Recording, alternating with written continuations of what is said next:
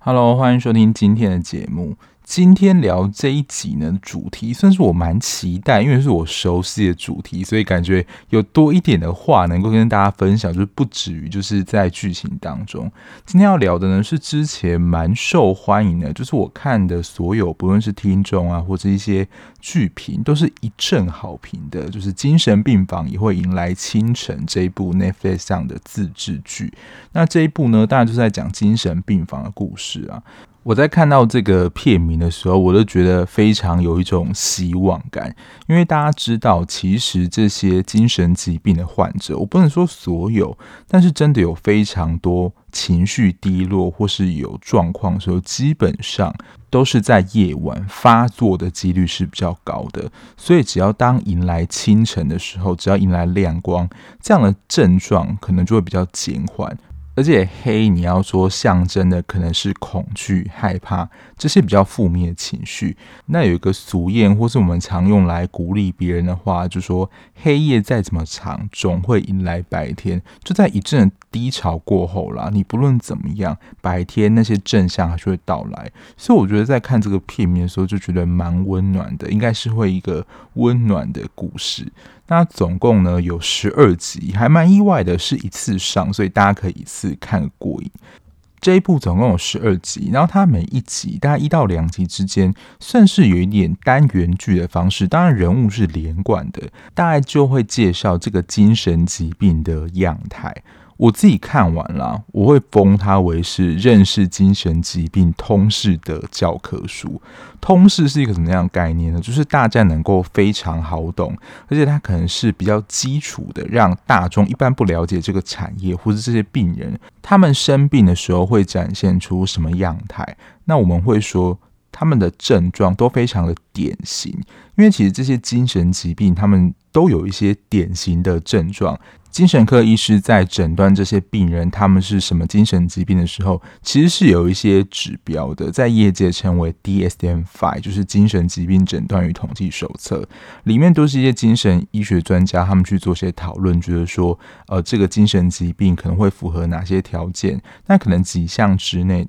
符合几项，它就是属于这个精神疾病。那我觉得在这一部里面，比如说忧郁症所展现出来的样态，蛮多，就真的是现实生活当中的病人就会是这样。我觉得也是有点寓教于乐嘛，就是让大家透过剧集的方式认识精神疾病。然后其实精神疾病就是它，我觉得它里面比喻的非常好，就是心理的抵抗力变弱，就好像我们。一般生病一样，如果抵抗力变弱的话，其实病毒就会比较容易入侵我们身体，使我们生病嘛。那其实心灵的疾病也是一样，就是你在某个时刻的抵抗力比较弱，所以其实也是需要去看医生的。这些药物呢，就是能够辅助帮助你度过这个你生病的期间。那我这边还是宣导一下啦。目前卫福部呢，就是针对三十岁以下的民众，一个人有三次免费的心理咨商，就是各个县市都有，不论是医院或现在蛮多的咨商所。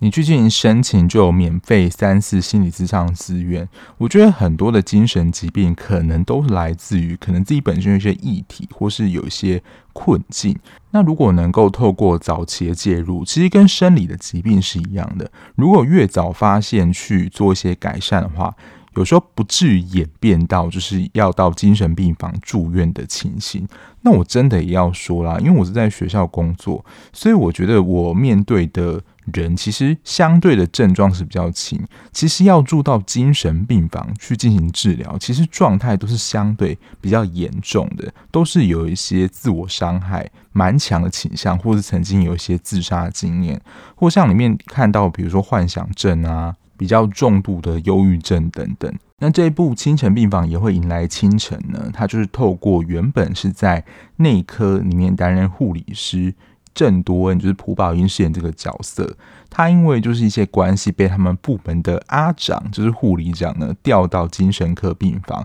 他觉得以他的个人特质在精神病房应该能够有更好的发挥，然后多恩呢就会在精神病房看到各式各样不同病人的故事。那这一部暴雷有没有差别呢？我个人是觉得还好，因为它其实有点算是类单元剧的方式，比如说它就有介绍忧郁症啊、躁郁症、强迫症、思觉失调，然后边缘型人格疾患等等，每一集都会展现一个个案的症状，让我们知道。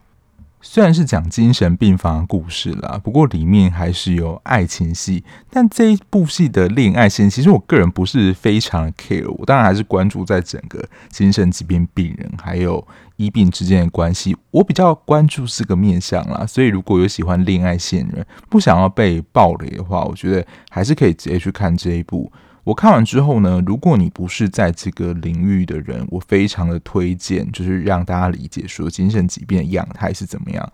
而且里面是真的还蛮考究的，在一些真实性上。我有看过网络上人家写说，就是真的在精神科病房的人呢，也有去看过这一部，就是嗯，真的还蛮写实的，不会是作家凭空去想象他对精神病房里面是什么样子，是真的还蛮真实的。除了这些精神疾病以外呢，我觉得它有一个部分我也是蛮喜欢的。除了描绘病人的本身，其实在这个工作，就是精神科，不论是医师或是护理师，他们工作所面临的困境，跟一般比如说内科或是外科的护理师的状态是不一样的。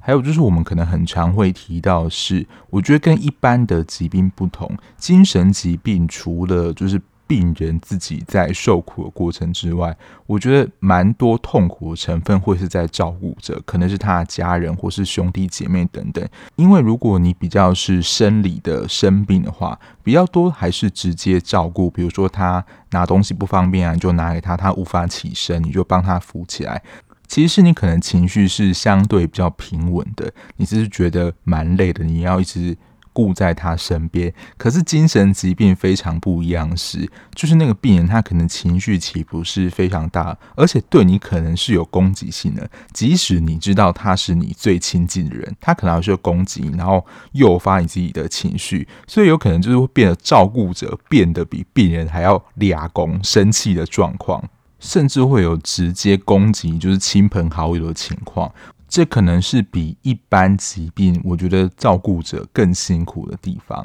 好，那接下来就会进入就是剧情里面，我看完了一些心得跟分享。所以如果你还没有看过这一部，然后你不想被暴雷的话，你可以先去 Netflix 把它看完，总共十二集而已。首先来讲一下，一开始我本来以为它是职人剧，大家在一开始进去的时候，应该就有看到他开始介绍整个精神病房里面的配置，就它跟医院。其他楼层的配置是不太一样的。首先，一定就会有一些管制嘛，因为可能里面的病人有更多的攻击行为，那就要更快通报。比如说，当天值班护理师或是照护人员等等。还有一个就是在跟病人谈话空间里，其实这个是真的是这样，就是他不是有两个位置嘛？医师或是心理治疗师就是要坐在靠近门，也就是靠外的位置。为什么要坐靠外的位置呢？我记得他应该有说，就是如果当真的有危险，病人攻击你的时候，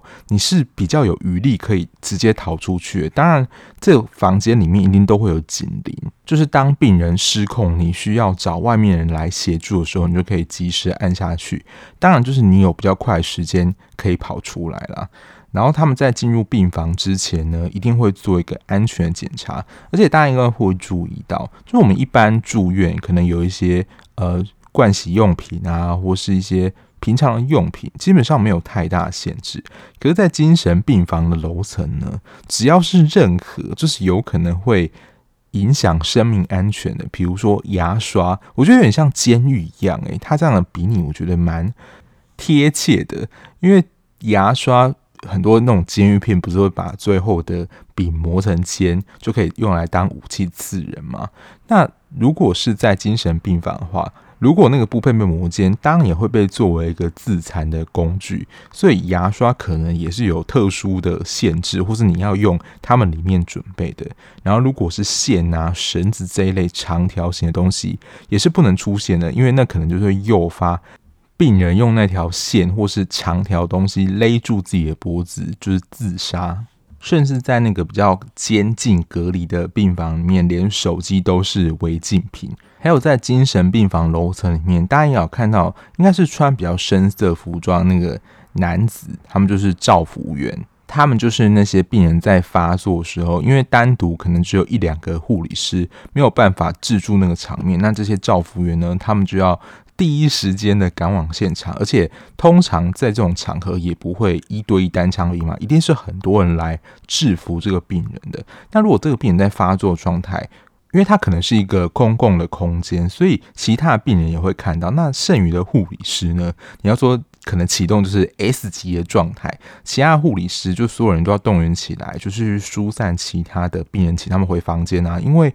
其他病人看他的情况，可能会诱发他自己的恐惧反应。比如说他在发作，说如果可能有恐慌症的病人，如果他看到那个情景，自然也有可能引起他的恐慌发作，所以只好赶快把他带离这个压力源，主要是动员整层的人。然后第一个我还没有聊病人，其实多呢，他会从内科被调到精神科病房，当然是因为内科的阿长看到他一个特质，就是多恩其实在里面角色是非常就是亲人，非常亲切。我相信如果他从事服务业的话，他应该会是非常多老板喜欢的个性跟特质的人。不过，在精神病房工作呢，其实太关心病人的特质，也有可能是在这个工作上的一个限制。当然，就是其他的护理师其实有演出来嘛。其实他看到多恩对病人这么亲切，不是很高兴，因为你。多花一个时间在病人身上的话，你自然就会压缩到可能其他人的时间。那你一直超时，一直超时，等于就是说你的效率就会降低。所以他其实很直接的说，你这样子会影响到其他同事工作，等于说其他同事需要帮你担，就是你原本负责工作，因为你就做不完嘛。所以对于就是大家同样都是护理师身份，其实看在其他同事眼中是会。蛮不爽的，一部分我好像也可以理解啦。就是如果别人的工作一直做不完，然后你要一直帮他收拾善后，或是帮他多做部分，可是你们的钱又领得一样。而且如果你跟他关系好，你可能就说好，虽然就帮他。可是如果你跟他关系不好，你自然就会觉得蛮不爽的。这类同事可能就会被列为就是在同事群当中名声不太好的。那对于病人呢？其实我觉得大部分，我想啊。亲切跟热心的特质，如果身为病人，我会是喜欢这样子的护理师的，就会觉得说哇，护理师真的对我很好，非常亲切，自然情绪或心情上都会稳定一点，而且特别这又是精神科，因为精神科就是一个你只要情绪不好或者情绪怎么样突然爆炸的话，可能就会引起更大的连锁反应，所以我想也是这样亲切的特质啦，才让。内科的阿长觉得说：“哦，多恩适合调到精神科。”可是对于某些病人来说呢，这样的亲切，他会觉得说：“你是不是只有对我好？”这样他会有点分不清楚，就是我们之间关系的界限，就觉得说你这样就是非常爱我。可是当你就是对其他人这样说，他自然就会起了嫉妒之心，就会觉得说。你应该只有可以对我这样啊？你怎么可以这样对别人呢？你这个好不应该就对我好吗？他可能就会被这样的病人缠上。所以，其实，在精神科，适时跟病人维持一定的界限是非常重要的。这点，我想在跟一般其他病房的护理师是蛮不同的。虽然我刚刚说，大部分里面所演的精神疾病都算是蛮典型的，不过第一个就是严宇珍饰演的。肛门外科医师，他不就被诊断出有强迫症吗？不过其实他的强迫症就是折手指嘛，算是强迫行为。强迫症最主要是有强迫行为跟强迫思考，里面其实他讲的真的是有一些还蛮学理的。不过我觉得他真的已经用比较浅白的话，让一般的民众比较听得懂，说大概是怎么样的行为。我比较常听到，比如说强迫行为啊，就是会一直洗手，觉得自己的手洗不干净。或是出门的时候会不断的检查，说门窗没有关好啊，瓦斯有没有关好啊，钥匙有没有拿啊，什么东西有没有拿？这个检查不是，比如说我们的确会 check 说，就像我现在出门啦，也会说，诶，手机、钱包、钥匙带没？他是会反复不断的去检查，然后一直都没有办法出门，所以可能约了九点，他已经知道说他会有强迫行为，他可能就要八点就开始要准备，但他这样可能是比较夸张，但可能就要前半个小时开始就要做一些准备，因为如果他自己有病识感，病识感就是对自己知道说哦自己是生病了，因为其实评估病识感是我觉得对于疾病来说蛮重要的。有一些人其实他自己生病，但他自己不知道，或觉得说我自己没有生病，那其实这是比较严重状况。因为如果他有病视感的话，他就会知道说他要出门需要多花三十分钟去检查这些东西，所以他就要把他自己出门时间。提前抓三十分钟，不过他在里面的强迫症，我觉得是算是比较轻度的，就是有一些强迫行为，但还不至于啦，影响到他正常生活。而且感觉是他如果碰到一些令他焦虑的情境的话，他就开始有折手指这个动作，比如说到底要不要约多恩出去啊，或者在做一些决策的时候。强迫行为就会带来你在出门或者生活上的一些困扰嘛。强迫思考，我觉得如果真的有蛮强烈的强迫思考的话，其实也是会非常困扰的。我自己是有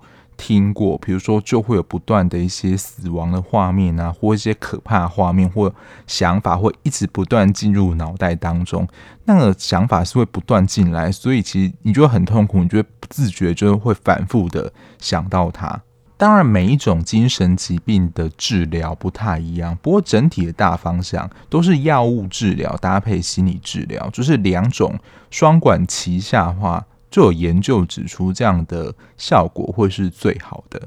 我觉得可能也会有人好奇说，那到底是如何得到精神疾病呢？其实有一个蛮大部分是遗传，遗传因素。我们自己在评估啦，就是一个病人得到精神疾病的状态会有几个向度，一个就是生理上因素，然后再来就是心理上因素。心理因素可能包括压力、重大事件啊，或是跟家庭之间的关系引起他的一些，比如说低自尊等等这些心理上的状况。还有社会本身也是一个系统。我举一个例子啊，因为明年就是要台湾的总统大选嘛。其实大家不知道，其实会有一些人呢，会因为选举的结果，比如说他支持的候选人没有选上，其实会引起一个比较强力失落感受，因为那个候选人有一些比较狂热的人啊。会认为那是他的一个精神寄托或是精神依归，所以当这个目的没有达成的时候，其实是会对他的整个打击会非常大的。那如果本身的心理状态没有太好的话，有可能就会引发一些忧郁的情绪等等。不过这边有一个概念要澄清啦，就是忧郁的情绪不等于忧郁症，忧郁症其实已经是一个疾病了，它是需要靠药药物跟心理治疗来协助。那其实如果成为忧郁症的话，就像我刚刚讲的，其实它需要经过医师的诊断，然后是会有一些条件的，而且通常都会持续。那些比如说吃不下、情绪整体非常低落、对于什么事都提不起兴趣，持续大概三到六个月以上。才会被诊断忧郁症，但像刚刚讲那种，比如说情绪上有一阵低潮，那我们可能就会比较说它是忧郁的情绪，那不算忧郁症。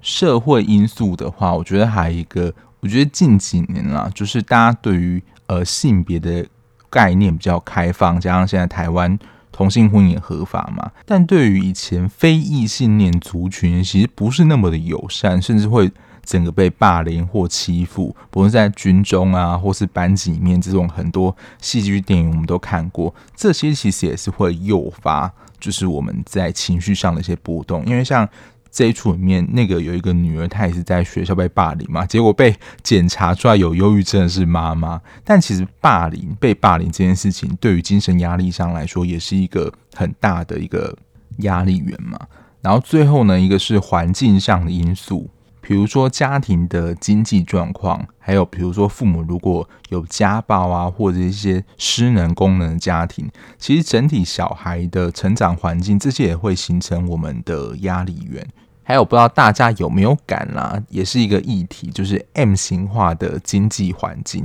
就是有钱人的人越有钱，但是越贫穷就是越贫穷。中间的中产阶级是渐渐的消失。那其实对于贫穷人来说，我觉得这很现实，就是他们所获得资源就会比较少，他们需要花更多的时间去担心他可能没有钱这件事情。比如说，我觉得现在也蛮常见的一个情况是，学生需要自己负担自己的学费，所以他需要去打工啊。等于说，比如说他读书或是他自己自由时间就会被打工取代掉，他的这部分其实他的自由这个需求呢就没有办法被满足，就是相对于其他人来说，所以这也会成为一个我觉得比较潜在的压力源。不过像这一出剧的第一个案例啊，他不就是被妈妈说住进来嘛？但其实她自己根本不想要住院，她就想要出去。因为那个妈妈就对于女儿有非常强烈的控制跟掌控，而且其实这会跟上一集我们分享春夜一样，就有一种人他会用自己的想法，觉得你喜欢什么就是什么。因为他不是就认为说他女儿很爱吃葡萄嘛，所以他每次来医院探病的时候，都请护理师转交一盒满满的葡萄给他，但他女儿根本就不喜欢啊，就是非常讨厌葡萄。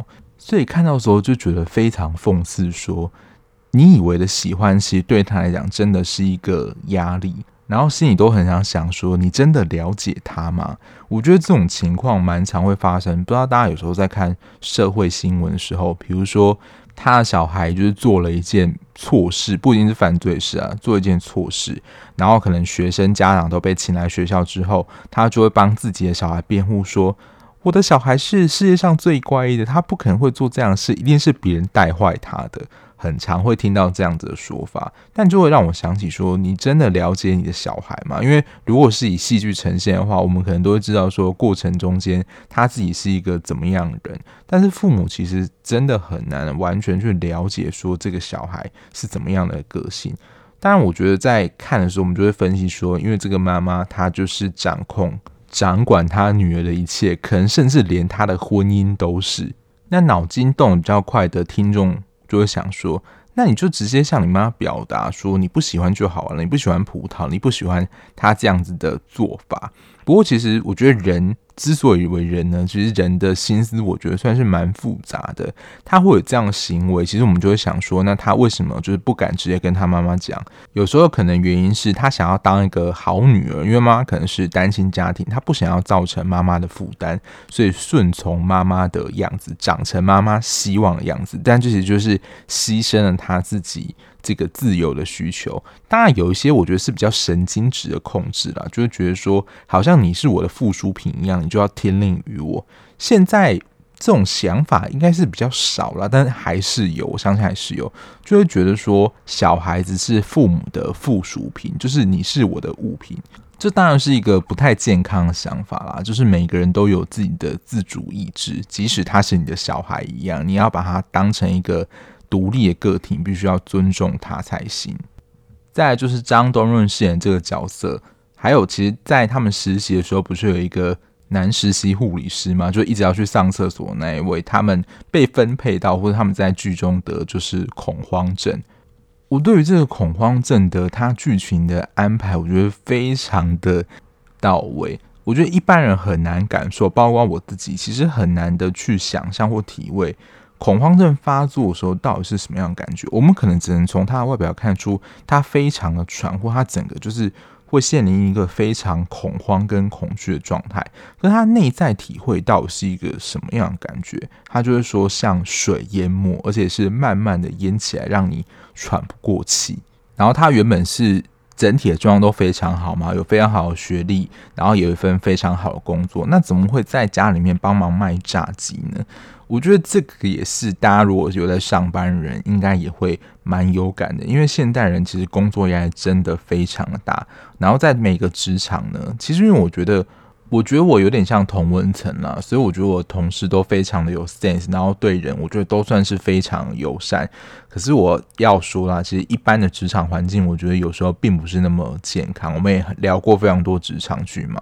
包括对于性别的歧视啊，还有就是上司对于下属的态度，很多其实真的就是非常不客气，讲很难听一点，就是真的是把你当狗在骂，欸，就是会骂到整个人觉得说你。很没有用，很没有自尊的感觉，然后然后有时候在工作的分配上也不是那么的平均。像剧集里面那个张东諼那个角色，你会觉得好像全公司的工作好像都直接丢给他，可是他好像也没有办法表达。可能出自于新人，如果你作为一个新人，你可能就要求说你的工作太低。那这种职场的阶级这种文化，可能就是大家就把你视为是一个难搞人，所以一开始好像也只能默默吃下这些长官就是交办给你的任务。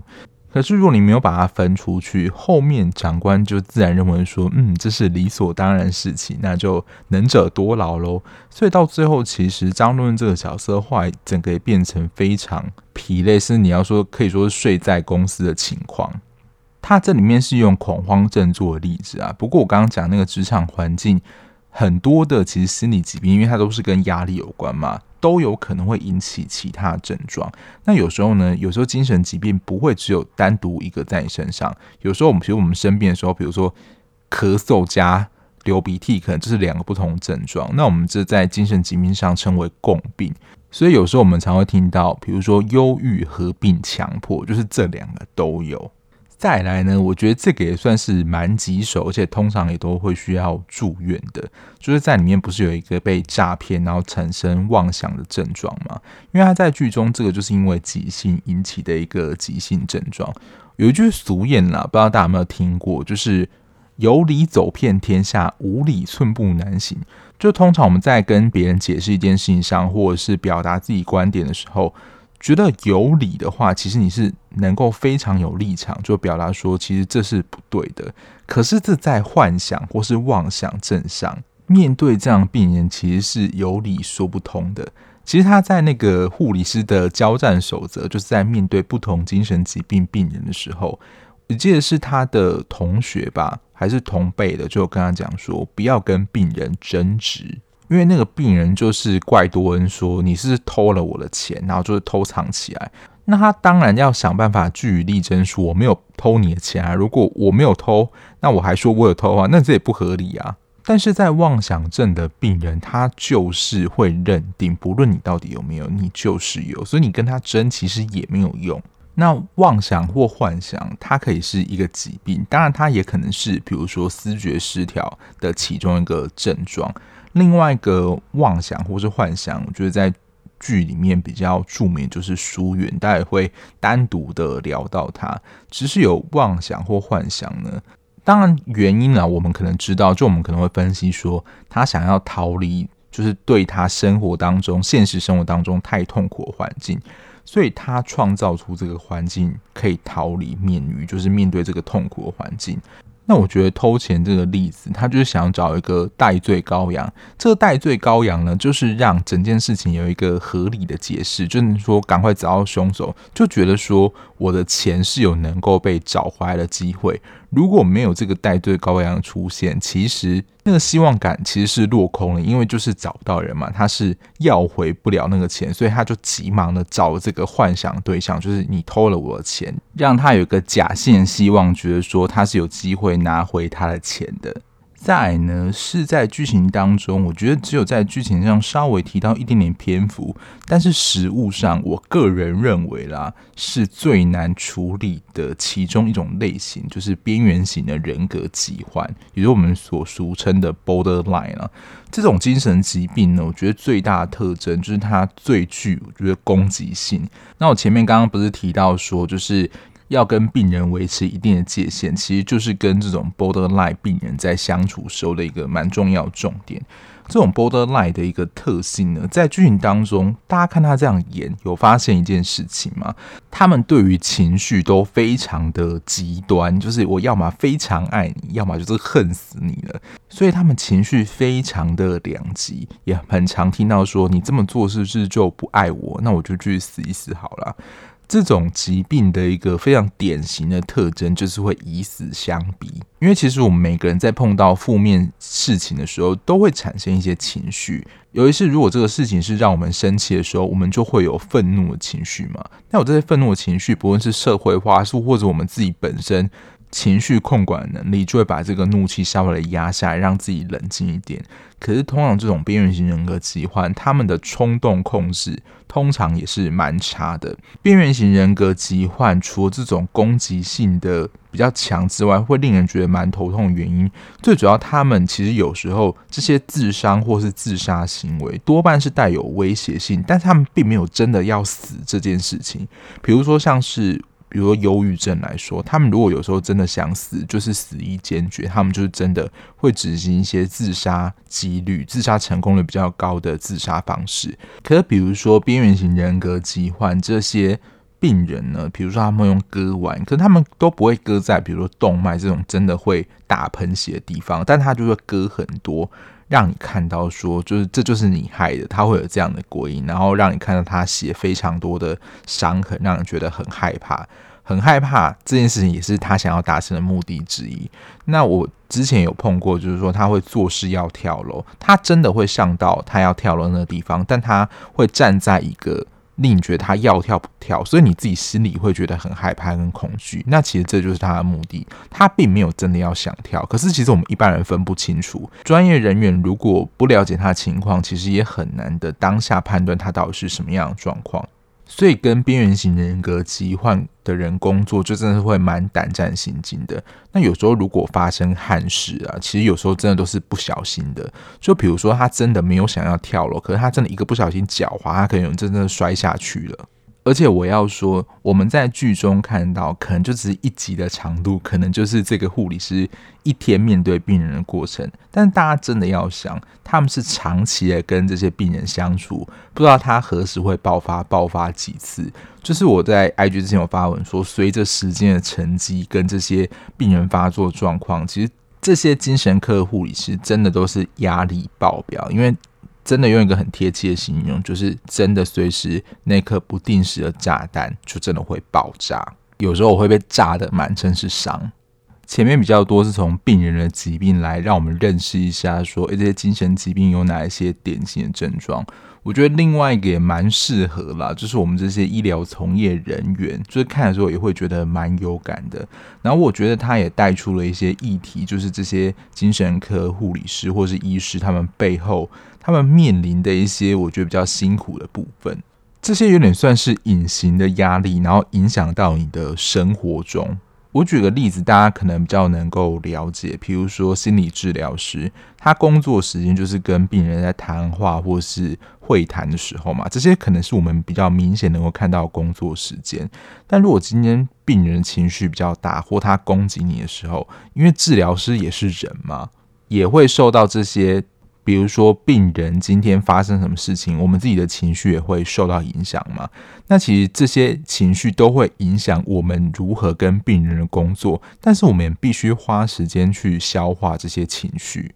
但是这些消化情绪的时间，在一般人眼中不会认为这是工作一部分，就觉得说你做这份工作，你就是要花你自己的时间去消化。但其实这个是真的需要花蛮多时间去消化跟调试这些情绪的。当然，医疗剧里面常看到的议题，在这部分也是如实呈现了，就是护理师工作过劳议题，他们就要轮三班啊，然后如果只要有人请假，他们就是可能需要连上两班等等。这在现在啦，就是医疗整体环境，我觉得还是非常不健康。然后这样提到了精神科病房的护理师，他们的危险性可能会被这些病人攻击啊，而且这可能是每个礼拜甚至每天都会上演的事情。我看到很多的剧评或是观众啊，在分享看这部剧的时候，都会有一个感觉是，他们觉得说这部戏真的没有办法连续一次全部看完，就是看个一两集，就是心情可能真的要休息一下，觉得太沉重了。但是我真的很认真的告诉大家，这些就是那些从事这些相关工作的人每天都会碰到的状况。我自己在看的时候啦，能够感受到，其实的确是会觉得蛮心痛的。但是可能我真的也算蛮习惯了，就是接触这些东西，我已经有自己的一个调试机制。加上这本来就是一个戏剧啦，但戏剧当中，我觉得还是有一些很写实的部分。不过里面所有啊，令我觉得身为治疗师这个工作里面最痛苦的，应该就是疏远这个案例，其实就是面对病人的自杀。我当时在看的时候就觉得说，以这样剧的类型，一定会有这样的案例出现。没想到就是安排在书媛这个角色，我觉得会令我们觉得最痛心的是。他在一切看起来都在好的时候，如果他今天是在不稳定或是发病的状态，他这样状况，我们其实能够做一些立即的处置。我觉得令人觉得很无力的是，就是我们自己评估，觉得诶，他可以出院，他可以恢复正常生活的时候。结果没想到，现实的社会还是这么残酷，他没有办法去适应的时候，就做出了这样极端的选择。其实，精神疾病的病患，就是如果他长期住在医院，他们还会有一个困境，就是他们没有办法回归到现在社会的生活，因为他们可能离开职场一段时间，然后也失去人际关系一段时间，他们想要重新融入这个社会，其实是有困难的。所以，其实现在的一些职业的媒合是有帮忙这些精神疾病患者，他们在进入职场之前是有一些训练的，就是说，呃，你要出院之前啊，你要经过什么样的受训或训练，知道说现在职场环境怎么样。那如果碰到以下状况的时候，你该怎么处理，避免就是他要回复到可能他发病前或是发病的时候的状况。精神科真的是一个蛮特别的科目啦，因为一般比如说现在比如说癌症啊，或是一些就是他没有办法治疗疾病，想法认知上会告诉我们说，其实医生的能力也是有限，医生不是神人或神仙嘛，他可以医治所有的疾病。可是对于精神科来说，病人的自杀其实会非常的打击，就是治疗师或是医生的。你要说自我概念，就会觉得说我好像很无能，或者是我怎么没有救到这个病患，或是不是我不够格当医生？真的接连的想法会接踵而来。这边我要说的可能有一点抽象，不过如果是医生有从事心理治疗，或是一般的心理咨商或心理治疗师的话，我们人本身也是跟病人之间治疗的工具之一，就是我们整个人啦。所以我们会觉得，其实我们也是参与了治疗过程这个部分。我会这么提出来说，因为有些精神科的医师他只有负责开药，那他就会觉得就归因说啊，那就是药的效度不足啊，所以病人才会做出这样的。选择，可是对于心理治疗师来说，就是如果病人发生一些遗憾的事情的时候，我们会觉得是不是我真的能力不够，或是我什么地方做得不够好？其实认知上我们知道哦，就是自杀的原因非常的多，绝对不是只有单一，就是治疗当中发生一些事情，也有可能是其他的事情。可是我们真的最直接会想到，是不是我们自己的问题？所以在这种情况下，我觉得有同才的陪伴是蛮重要的。如果你是独自的面对这一切，我觉得会很难的撑过来。所以我后来觉得啦，其实我一开始工作觉得说，哎，如果我工作只有一个人的话，其实也没关系，我还蛮习惯一个人做事情的。可是如果真的遇到这样的事情之后，你身边有人能够陪伴你，其实那个支持的力量是很重要的。刚刚讲的这个部分是我们自己会觉得我们做的不够嘛？那病人离开之后，就是家属会对于医疗人会有所指责嘛？这个在所有医疗剧里面都会看到。那还要面对这些病人的指责跟压力，他们可能就说要去告你啊，告你有医疗疏失之类的。其实这个也是我觉得对于医疗人员一个很大的伤害，我觉得蛮令人痛心。但是我觉得当下很难理解的是，即使他知道其实你没有做任何的错事，可是他就必须要找一个我像刚刚讲的代罪羔羊，让觉得说他的离开好像真的有一个理由，否则他这样子没有理由的离去，其实父母是没有办法接受的。那这些病人离开后呢，食物上呢，我觉得是在美国影集比较常会看到，就是医院里面会有团体的心理治疗。哦，我们之前聊他和他的他在最后的时候，大家应该有看到，就是有类似经验相关的家人或是陪伴者，有些是病人本人啦，不过那是病人的团体。但也有像这一部里面一样，是我们称为自杀者遗族，就是自杀者我们说被留下来人所组成的一个团体心理治疗。其实团体心理治疗它是真的有正式研究，里面我简单说一下，有一个是普通感。就是跟你有同样相关经验的人，你会觉得说这个经验你并不孤单。这在心理治疗、团体心理治疗里面是一个蛮重要的元素，所以才为什么要聚集，就是拥有相同经验的人，你才会觉得说，原来不是只有我碰到这样的事情，还有有这么多人一起陪着你面对，就是你自己的困难。然后下一个是我不知道大家会不会去想问题，就是在看过这么多悲伤的故事，会不会想一件事情，就是悲伤到底会持续多久？那多久的悲伤才算是正常呢？其实悲伤这件事情本来就有点因人而异，而且悲伤其实有蛮复杂的类型。之前在聊那个 Missing，他们存在过非常早以前的集数，那时候还开始有点想要介绍一些知识给大家的时候，就有提到一个概念，就是复杂性的悲伤。复杂性悲伤就如它的名字一样，它可能不是由单一个事件而引起的悲伤反应，有时候悲伤的情绪可能是由很多种情况所引发而成，我们有时候会说是多重的打击。原本可能只是因为一件事情而感觉到悲伤，但接下来有多重的打击，就会加重这个悲伤的程度，就会引起所谓的复杂性的悲伤。之前有做过一些研究啦，就是如果丧失了就是至亲，比如说父母啊，或是小孩，所做的研究，大家都是要一年才能够稍微走出来，但其实也有人真的是一辈子都走不出来，这也是非常有可能的。但悲伤这件事情本来就非常的个人化跟因人而异，有些人真的可以非常快的走出来，但是有些人其实速度上就没有办法。但这也没有什么好比较啦，的确都会需要时间去处理这个悲伤的情绪。后半段其实花了一个篇幅去探讨，照顾这些精神疾病的护理师呢，自己会不会生病呢？没错，就是只要是人都会生病。多恩的情绪受到影响，从剧情当中来看，就很直观会觉得说，是因为书原的自杀这件事情影响到他非常大的情绪，让他自己变得有一点忧郁的状态。其实他把忧郁症的样子就是演得很好，就是脸整会非常的沉，然后睡眠会非常的异常，不论是睡太多或者是容易惊醒，然后对于什么事情都提不起兴趣。因为张东润演那个角色也不是一直要把他挖出去嘛，但是他就完全不想要出去，就不想要出门。其实他一开始所做这些，的确是对于忧郁症的病人是有点强迫他，其实是没有什么帮助。因为后来张东润才想到说，哎，这样子其实对他是不好的。不过一开始在看的时候也会陷入一个迷思啦，就是他已经身为一个精神科的护理师，他自己不是应该会有比较强的病视感吗？就他看到或是觉知到说自己有这样的一个状况，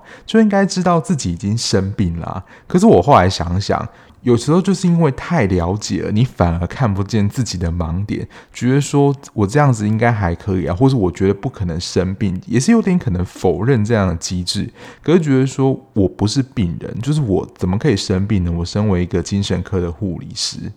所以有时候其实要承认自己生病是困难的，特别你是专业人员的时候。然后在剧中，我觉得他还演绎出可能蛮多人会有的疑问。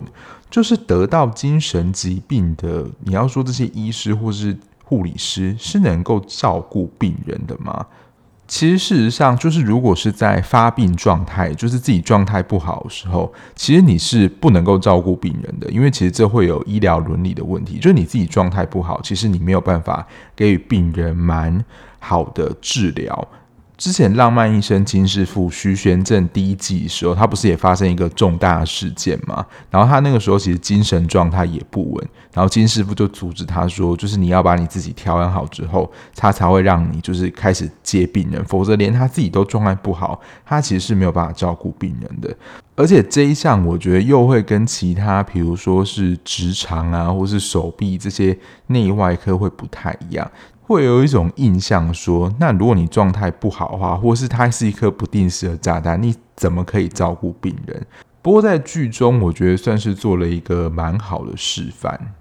因为那些病人不是就在抗议说他不要给多恩照顾吗？都觉得说你自己状态不好，你自己生病，你怎么照顾病人？但其实。医院也证明了说，多恩现在的整体的精神状况是已经康复，可以回来工作的。可是那些病人还是会抱持着有说你就是一个病人这样子的一个刻板印象，就觉得说他还是生病人，所以他不能去照顾他的病患。我能够理解家属会有这样的担心。可是这样的确就是造成了医院就是在负荷量上又提高了，因为你又必须要拨其他人力来照顾可能你自己的亲人。我觉得对于医疗人员最挫败就是医院方就是不顾医护人员的专业，还有他们的福祉，就随着家属随机起舞。我们有时候真的会开玩笑，半开玩笑，但是真的会觉得有点心酸的是，现在的医疗业好像变成服务业一样，就会变成客人最大。医师过去所受的专业跟判断，其实好像在客人他没有达到目的的时候，他就是会来吵啊闹，这些好像他都听不下去。为了要维持医院的名声，然后可能上面的管理阶层就会叫你把这个吞下去，然后要跟病人道歉等等。我想这也是医疗人力不断一直在缺乏，尤其是护理师一直处在人才缺乏的情况。如果你在看前面这些剧情，你会觉得说：“哦，这些疾病真的离我太远了，我觉得很复杂，或是我不想想这么悲伤的东西。”不过我自己在看这部剧的时候，我想他这部传达出一个概念，我觉得蛮好的。我也是希望大家能够接收到。就是照顾好自己，你才有办法照顾别人。我觉得有时候医疗人员真的会，你要说有一个奉献的心嘛，所以会想要照顾好病人。有时候其实是赔掉自己的时间啊，或是健康等等。可是当你自己没有办法照顾好自己的时候，其实你是没有办法去照顾另外一个人，或是你的病人，或是你要服务的人等等。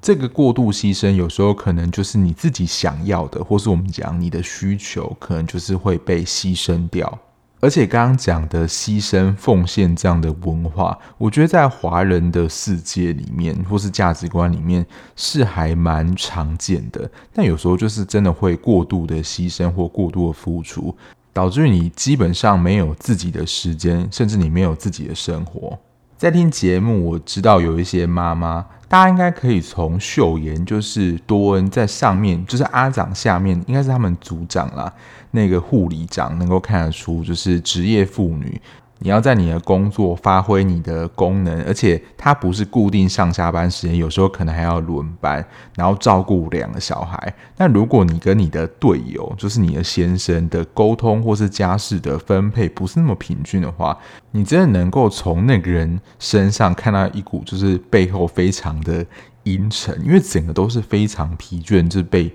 榨干了。等于说，你先生没有功能的话，你可能是要照顾三个人。然后我们这个社会，我不知道之前有没有讲过啦。这个社会对母亲的标准是很高的，就是你不能当一个不好的妈妈，你一定要当一个很好的妈妈，你才能够算是尽到你身为做妈妈的责任。所以这个育儿的责任，这个社会啦，蛮多都是放在母亲身上。那身为两个小孩的妈妈，还有她工作上的护理师，基本上也没有她个人生活。加上她家庭当中不是还有一个妹妹吗？她的妈妈还要去照顾她妹妹那边。原本以为她的妈妈可以帮忙照顾自己的小孩，结果也没有。所以基本上她还是需要 cover 这个部分，你就知道她到底有多忙了。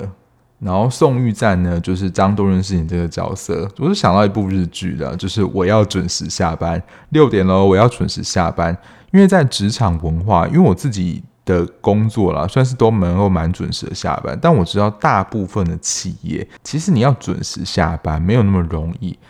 我觉得会有一种文化，就是大家可能会有一些经验，就是如果你的老板没有走的话，你是不敢走的。其实你会有一些压力在。但从宋玉站这个角色，我们可以明显的看到，他之前的工作心态完全就是过劳了。现在也会有蛮长的一个情况，就是你下班之后仍然好像在上班的感觉，因为现在通讯软体真的太发达了。然后有一些老板就会用 Line 啊，或是一些信件来交代你，就是接下来要做什么事情。现在好像有明确的规定，就是劳基法，就是你传这些 Line 讯息啊，其实也都算工作一部分。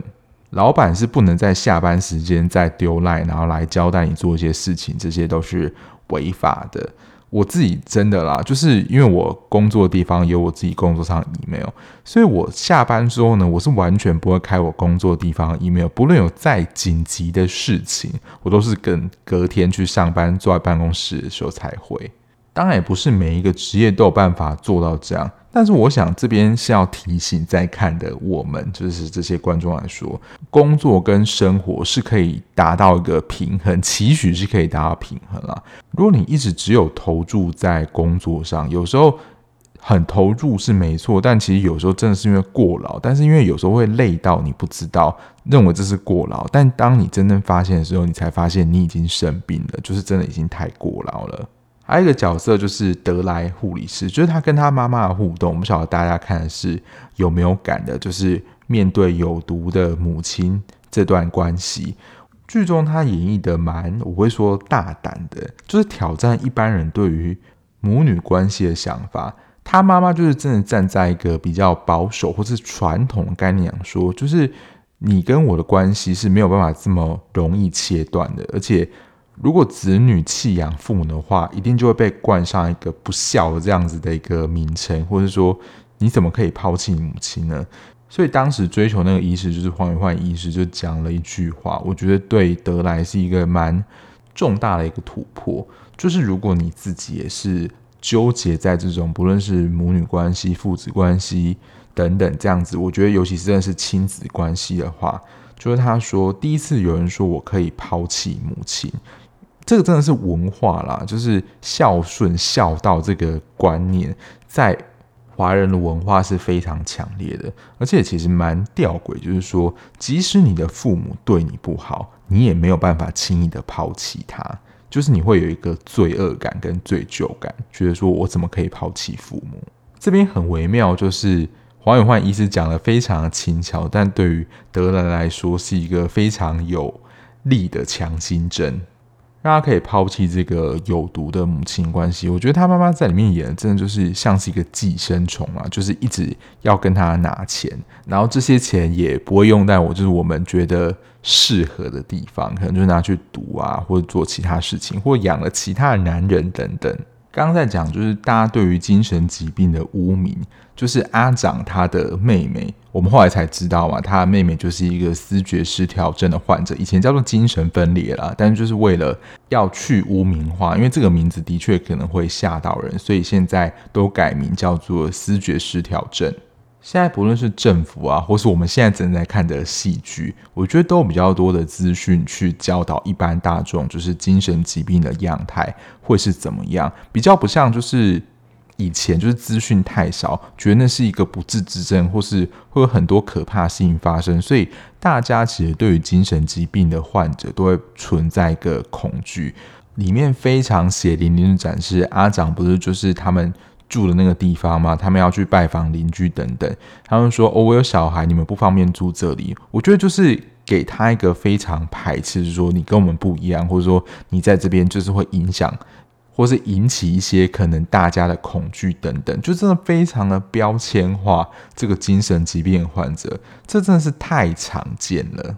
但在剧中，我觉得这部戏，包括像刚刚前面讲的，就是医院有出来证明说，哦，多恩是可以来照顾病人的。里面李珍莹饰演这个阿长，他跟他妹妹的互动，其实这些精神疾病的患者呢，他们在接受药物跟心理治疗的稳定啊，前提是要稳定的状况，他们跟一般人的作息啊，其实是不会有太大差别的。我觉得真的是要教导或是教育这些民众。去克服这个，我觉得对于精神疾病未知的恐惧。其实除了每一集的精神疾病这些患者之外，就让我们知道说，呃，这些典型症状是怎么样。我觉得其他护理师，我觉得每一个他们可能都有有关于精神科相关的一个议题，像包括就是有谈到自我照顾，或是。精神疾病患者的家人要如何跟他互动？阿长那时候不在帮他洗头发的时候，其实也是真的会觉得很挫折啦。因为即使是最亲的亲人，有可能在他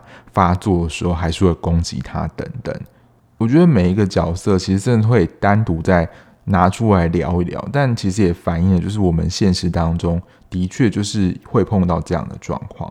这一部以好看程度来说，我不会觉得有真的多刻骨铭心啦。可是我觉得他在描述精神疾病患者，还有他们的症状都非常的典型，就是真的我们碰到的个案，有时候就真的会长这个样子。对于一般的大众来认识，其实是真的是我觉得有到教科书的程度哦，就是它非常的考究，包括我们开始在介绍精神科病房跟其他病房不一样的地方，这些都是有考究到的。然后，如果你自己是身为医疗从业人员的话，我觉得在看这一部就会得到非常多的共鸣。不论是照顾病患的辛苦啊，或是自己的医疗专业是不是能够被尊重，或真的想要找一个取暖的同温层的话，我觉得这部剧都蛮适合的。因为我说到，它其实都是议题点到为止，然后把最典型的状态就是列出来。我觉得可能比较没有办法真的非常非常，我觉得硬要吹毛求疵，就是它深度比较没有那么深。就我刚刚提到，就是真的辛苦的部分，其实我们看到可能只是病人一次的发作，但这些精神科的护理师有可能会见证到反复的发作，他们的为难，或是我们在讲有一些可能是。病人跟医生互动的动力啊，或是他们在如何治疗这个疾病，就是真的比较细节部分是比较没有提及的。虽然我之前看那一部啦，就是是因为他 OST 就是令我觉得太惊艳而去看，就是没关系是爱情那一部也是在讲就是思觉失调症状，可是那一部我觉得很神的，我觉得可能。大家在看的点不太一样，大家就要看那个赵云成跟龚晓政谈恋爱嘛，这是非常经典部分。但我觉得他在描写就是精神疾病患者的内在世界里面的冲突还有动力，我觉得那一部是真的令我印象非常深刻的。这一部我觉得就是比较朝着就是广度的发展，让大家多方认识。那我觉得他也都介绍的蛮好的。作为一个推广者，这一部我真的蛮希望大家可以去看一下的。总共只有十二集而已。那以上就是这一集《精神病房也会迎来清晨》看完了一些心得，还有里面的一些大小事，就跟大家分享聊聊啦。那今天节目就到这边，感谢大家收听。那如果你还喜欢这样子聊剧的 Podcast 频道的话，不论你是用任何平台收听，按下订阅键就能够比较快收到节目上架通知喽。那如果你想要跟我聊一些，就是你有在看的剧啊，或是剧的推荐的话，在资讯栏的地方有了 IG 私信我，我看到我都会回复你的。那我们就下一节目再见喽，拜拜。